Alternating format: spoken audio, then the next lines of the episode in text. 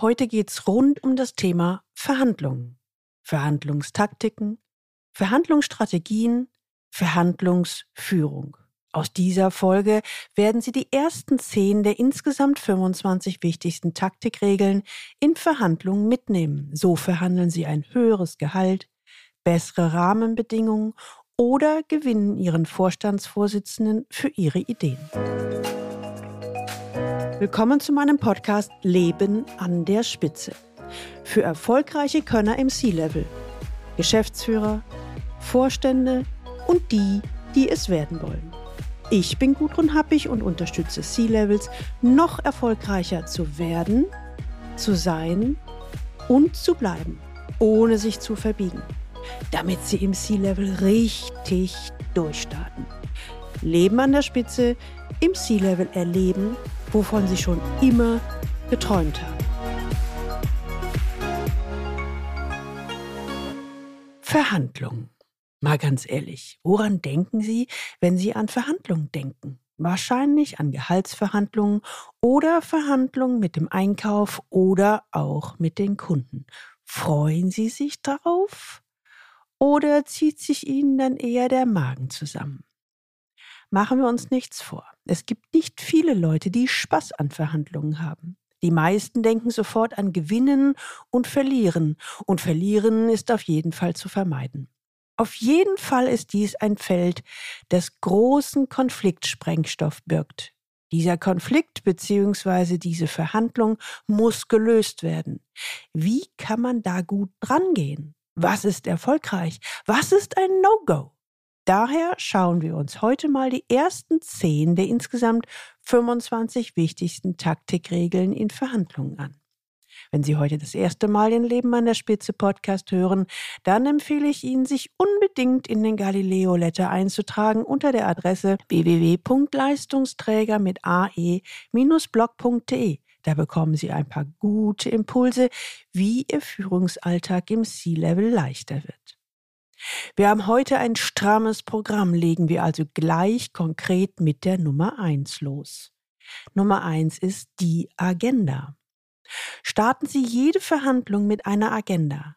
Auch und vor allem eine kurze und unstrittige Agenda ist Ihnen für den weiteren Verhandlungsverlauf eine große Hilfe.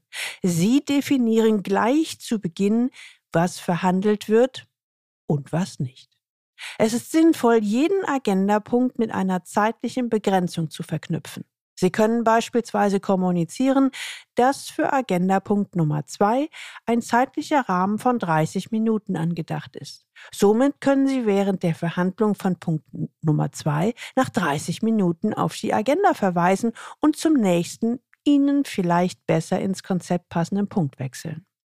Oder Sie schicken vorweg, dass gerade Punkt Nummer zwei für alle von großem Interesse ist und Sie deshalb möchten, dass nicht 30, sondern 45 Minuten auf seine Besprechung verwendet werden. So können Sie flexibel und ganz nach Ihrem Belieben Einfluss auf den zeitlichen Ablauf der Verhandlung nehmen. Punkt Nummer zwei, den Inhalt wiedergeben. Ja, es mag sich banal anhören, aber Sie sollten Ihrem Gegenüber ständig zeigen, dass Sie sehr an ihm und seiner Position interessiert sind. Benutzen Sie oft kleine Ermutiger wie aha oder okay und schreiben Sie viel mit. Reflektieren Sie, dass Sie den Inhalt verstanden haben. Nutzen Sie Redewendungen wie wenn ich Sie richtig verstehe oder auch wenn ich das in eigenen Worten wiedergebe Wichtig ist hierbei, dass Sie das vom Gegenüber Gesagte paraphrasieren und zusammenfassen. So sind Sie in der Lage, der Verhandlung mit Ihrer Zusammenfassung eine neue, für Sie günstige Richtung zu geben. Drittens das Gefühl wiedergeben. Hier wird es schon sehr viel schwieriger. Das Beschreiben von Gefühlen in Verhandlungen kommt fast immer dem Betreten einer Eisfläche gleich. Ein falsches Wort, oder eine falsche Betonung und sie verlieren den Halt und somit die Führung in der Verhandlung. Allerdings sind Gefühle universal. Jeder kennt sie und jeder kann sie nachvollziehen. Wenn Sie Gefühle beschreiben, haben Sie einen schnell und authentischen Zugang zu Ihrem Gegenüber gefunden. Ein Beispiel. Sie sind eine Führungskraft, jung und dynamisch. Keine Kinder, kein Eigenheim und müssen einem Mitarbeiter mit Kindern und Eigenheim kündigen. Sie entschließen sich für ein schnelles Aussprechen der schlechten Nachricht. Ihr Mitarbeiter versteht die Nachricht und beginnt zu weinen. Was tun? Wenn Sie die Situation ansprechen, dann beschreiben Sie sie aus Ihrer Gewissheit heraus und verkünden nicht die Wahrheit über sie. Sie sagen dem Mitarbeiter, dass Sie, obwohl kinderlos und nicht verschuldet, seine Situation gut verstehen können. Diese Herangehensweise wird Ihr Gegenüber sofort als unauthentisch entlarven und als respektlos abtun. Sie werden als heuchlerisch und nicht glaubwürdig wahrgenommen. Wenn Sie aber die Gefühle ansprechen, wird Ihre Schilderung authentisch, da Sie etwas beschreiben, das Sie wirklich kennen. Das Gefühl der Ausweglosigkeit, das jeder von uns schon einmal verspürt hat. Gehen Sie jedoch nicht zu sehr ins Detail, sonst sprechen Sie über sich und nicht über Ihr Gegenüber. Viertens. Überbringen einer schlechten Nachricht. Das Aussprechen einer Kündigung gehört dazu. Ich werde oft gefragt, wie ich solche Situationen aus meiner Erfahrung heraus bewerte. Sollte man die schlechte Nachricht gleich ansprechen oder mit Smalltalk einleiten oder gar den Verhandlungspartner mit Andeutungen dazu bringen, dass er die schlechte Nachricht selbst entschlüsselt? Hier habe ich einen sehr klaren Tipp. Sofort ansprechen. Irgendwann müssen Sie es eh sagen. Wenn Sie um den heißen Brei herumreden, wird noch alles noch viel schlimmer. Sagen Sie, was Sache ist und halten Sie dann den Mund. Sagen Sie beispielsweise, hiermit spreche ich Ihnen die Kündigung aus. Halten Sie sich mit Erklärungen und Rechtfertigungen zurück. Alles, was Sie auf die schlechte Nachricht folgend nachschieben, verwässert Ihre Aussage. Zudem kann es gegebenenfalls gegen Sie verwendet werden. Sollte Ihr Gegenüber emotional reagieren, dann vereinbaren Sie bitte einen baldigen Termin für die nächsten Schritte. Denken Sie bitte nie, dass es ja gar nicht so schlimm ist und Ihr Gegenüber Ihre Entscheidung schon irgendwie verstehen wird. Nein, er kann und wird sie nicht verstehen. Schlicht, weil in dem Moment der Wahrheit seine Synapsen den Zugang zum Großhirn nicht mehr ermöglichen und ihm somit jede Form von Rationalität abhanden gekommen ist. Fünftens, eigene Gefühle ansprechen. Eine weitere gute Taktik ist das Ansprechen von eigenen Gefühlen. Ich fühle mich nicht gut, wenn Sie mich so anschreien, wäre eine Möglichkeit. Wichtig hierbei ist die Ich-Form. Bleiben Sie bitte immer in dieser Form und verschleiern Sie sogenannte Selbstaussagen nicht mit Worten wie Mann oder wir. Sechstens, Gefühle des Gegenüber ansprechen. Diese Taktik geht noch weiter als die, bei der Gefühle aufgegriffen werden. Nun sprechen Sie die Gefühle direkt an und nutzen sie für Ihre nächsten Schritte. Ein Beispiel. Es scheint, dass ihre Frau sie sehr verletzt hat, als sie zu ihnen sagte und so weiter. Mit diesem Satz signalisieren sie, dass sie die entscheidende Botschaft verstanden haben und mit tiefem Interesse weiterfragen. Matthias Schranners Lieblingssatz bei schwierigen Verhandlungen war, wenn ich Ihnen so zuhöre, dann habe ich das Gefühl, dass Sie ein sehr stolzer Mensch sind. Dies ist eine Kombination von Ansprechen des eigenen Gefühls und dem Ansprechen von Gefühlen des Gegenübers. Diese Kombination wirkt auf das Gegenüber stark ein und führt oft zur erhofften Deeskalation. Siebtens, nichts sagen. Diese Taktik scheint die einfachste zu sein. Leider ist aber gerade das Nichtssagen äußerst schwer. Es bedeutet wirklich nichts zu sagen. Weder verbal noch durch Körpersprache. Einfach nichts. Mit ihrem Schweigen betonen sie alles bisher Gesagte, steigern dessen Effekt und bringen zudem ihr Gegenüber zum Reden. Achtens Zusammenfassung.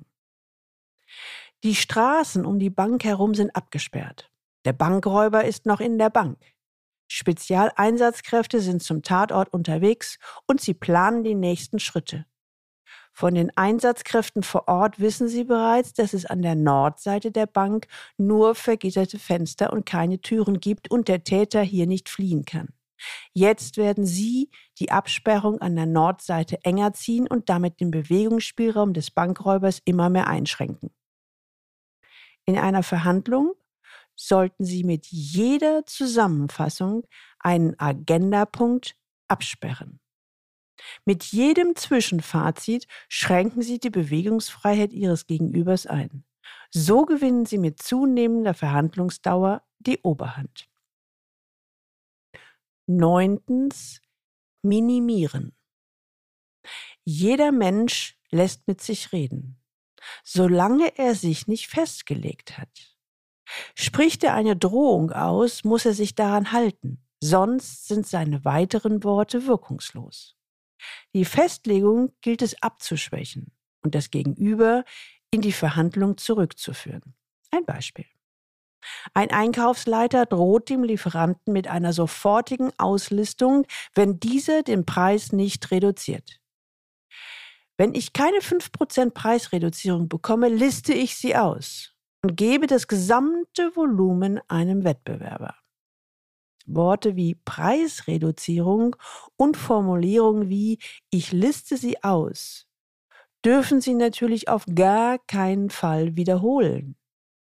Ignorieren Sie sie und formulieren Sie sie um. Wichtig ist hier die Taktik des Minimierens, die den Stresslevel und das äh, Drohpotenzial abbaut. Eine Antwort könnte sein, vielen Dank für das offene Ansprechen der kritischen Punkte. Wenn ich Sie richtig verstehe, denken Sie über eine Änderung unserer Geschäftsbeziehungen nach, falls wir zu keiner Einigung kommen. Punkt Nummer 10. Störungen vermeiden. In Ihren Verhandlungen sollten Sie sicherstellen, dass es zu keinen Störungen und Überraschungen kommen kann. Gemeint sind hier beispielsweise der zur Verhandlung hinzukommende Chef oder die von einem Fachbereich entgegen der Absprachen an die Gegenseite gesendete E-Mail oder in der Presse präsentierte Rekordgewinnzahlen, während Sie mit dem Kunden gerade über Preise verhandeln. So, das war eine Menge Stoff, oder? Wir hören jetzt mal beim zehnten Punkt auf, denn Sie wollen es ja auch noch verarbeiten. Daher machen wir jetzt mal hier eine kleine Pause und Sie hören die nächsten 15 Taktikregeln für erfolgreiche Verhandlungen in der nächsten Folge, sprich in der Folge 169. Hören Sie also unbedingt wieder rein, wenn Sie das Thema interessiert. Sie wollen Ihren Erfolg nicht dem Zufall überlassen, wollen als C-Level-Manager Ihre Transformation beschleunigen und suchen einen passenden C-Level-Coach, Mentor und Sparringspartner, dann mailen Sie mir unter info at galileo-institut.de. Im ersten Schritt finden wir Klarheit über Ihre aktuelle Situation und garantiert einen für Sie passenden nächsten Schritt. Die Links zu dieser Folge finden Sie auch in den Show Notes und die Show Notes finden Sie unter dem Link Leistungsträger mit ae-blog.de slash podcast und hier dann die Folge 168. Ihnen hat die Folge gefallen, dann teilen Sie gerne diese Episode auf allen Kanälen und leiten Sie sie weiter an alle Personen, die für Sie wichtig sind, Kollegen, Mitarbeiter und Freunde. Abonnieren Sie unbedingt diesen Podcast, damit Sie die nächste Folge nicht verpassen. Und wenn Sie Lust haben, bestellen Sie gleich Ihr Buchexemplar von meinem neuen Buch C-Level im Top-Management erfolgreich werden, sein und bleiben, damit Sie im C-Level erleben, wovon Sie schon immer geträumt haben. Und jetzt wünsche ich Ihnen viel Freude beim Leben an der Spitze. Ihre Gudrun Happich.